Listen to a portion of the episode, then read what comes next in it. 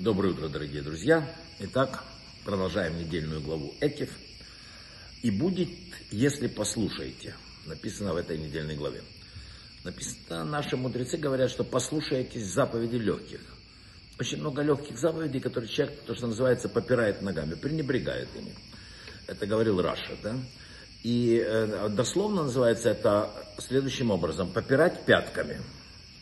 То есть... Э, э, пишется экев так же, как слово если. За то, что. Да? То есть нельзя при этом не обращать внимания, что важнейшую вещь, которую нам хотят сказать, это наше повседневное поведение. Мелочи какие-то, которые мы можем не придать значения. Но то, что кажется нам часто привычным и незначительным, имеет иногда решающее значение. Написано, что грехи, которые человек попирает ногами, то есть пренебрегает ими, окружают его в день суда.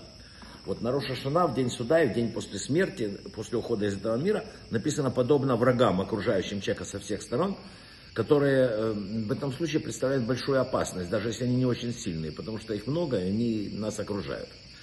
Среди того, что человек склонен не придавать особого значения, это его поведение дома и в повседневной жизни. Однако, написано, что именно здесь зачастую проявляется настоящая сущность человека. Господь испытает праведного, написано в Тигеле. Он испытывал Маше, великого Машарабейну, Давида царя, на чем? На овцах. Они были пастухами. Каким может роль пастуха овец служить испытанием для будущего пастыря народа? Как можно сравнить одно с другим? Дело в том, что тот, кто усердно пасет стадо, кто заботится о всех овцах своих, э, не проявляет к ним там злобы там, или что-то, он также может позаботиться о народе. Того, кого не волнуют все эти там бегающие под ногами, он не станет заботиться о людях. Вот так мы проявляем заботу, вот, проявляемся, точнее, в заботе о своих близких, о том, как мы живем в семье. И часто Бог делает выводы о нас не по нашей деятельности за пределами дома. Вот нам небо иногда относится как раз с той добротой, с которой мы относимся к окружающему миру. И человек всегда склонен преувеличивать ту меру добра, которую он вносит в мир – и преуменьшать то, которое ему относится к нему. Надо смотреть на себя. Небо выделяет нам то, что мы сами э, сказать, проецируем в этом мире, продуцируем в этом мире. Вот качество доброты, оно очень важно, и опять с ним надо жить. Знаете, был такой Хаим Гродзинский, один из законоучителей э, довоенного поколения, и он был очень добрый, удивительный человек, и однажды он приехал Джойнт, руководитель Джойнта, собрал Ешивы, там обсуждали вопросы, в конце он обратился к нему – до сих пор мы обсуждаем общественные заботы, теперь мне хотелось бы что-то сделать для вас.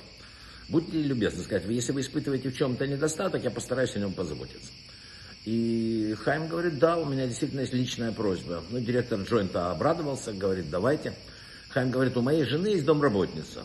У нас в Вильно, ей тяжело найти подходящую обувь, у нее слишком большой размер ноги. Я слышал, что вы собираетесь ехать в Ковно, а там есть обувная фабрика. Не могли бы вы приобрести там пару ботинок и выслать нам их почтой? Естественно, я вам их оплачу. Понимаете, вот человек так видит мир. Казалось бы, работница в доме, не, обращайте меня, он великий законоучитель. Но вот в этом и проявляется человек. Вот в этом вот и есть его суть. Есть еще замечательные слова в этой недельной главе. «Не хлебом единым жив человек, но всем, что исходит из уст Творца». Много толкований есть у этой известнейшей строчки главы Экев, но в основном она означает что? Все благословения, которые человеку предназначено получить в течение следующего года, присуждается ему на суде, в день коронации, Рошашина. Мы заранее готовимся к этому дню, желая друг другу, чтобы запись о решениях, которые принял Творец на наш счет, была внесена именно в книгу доброго Нового года. Такие пожелания, внимания, надо произносить уже с 15 ава. Уже все, надо говорить так. Почему? Это пожелание китева ва хатима тава из словосочетания 15 ава на иврите имеет общее числовое значение 928. Общая гематрия. Они равны такому числу. Это указывает на внутреннюю связь между пожеланием и датой. Надо запомнить и идти уже с этим вперед. А вообще надо запомнить одну простую вещь. Разные ветры дуют в этом мире. И, к сожалению, не все они несут только добро. Иногда на людей обрушивается, кроме радостных событий, еще, не дай бог, неприятности и болезни. Есть разные ситуации, но есть люди двух типов. Одни подобны спичечке, другие уголечку. Если подуть на спичку, она погаснет. Если ветры подуют на уголек, он разгорится. Это сказал раби Йосиф Ицкак из Любавичей. Запомните его слова. Надо быть угольком, чтобы только разгораться от сильных ветров. Разгорающийся уголок, он лучше светит и греет. Давайте светить и греть. Брахава от слаха.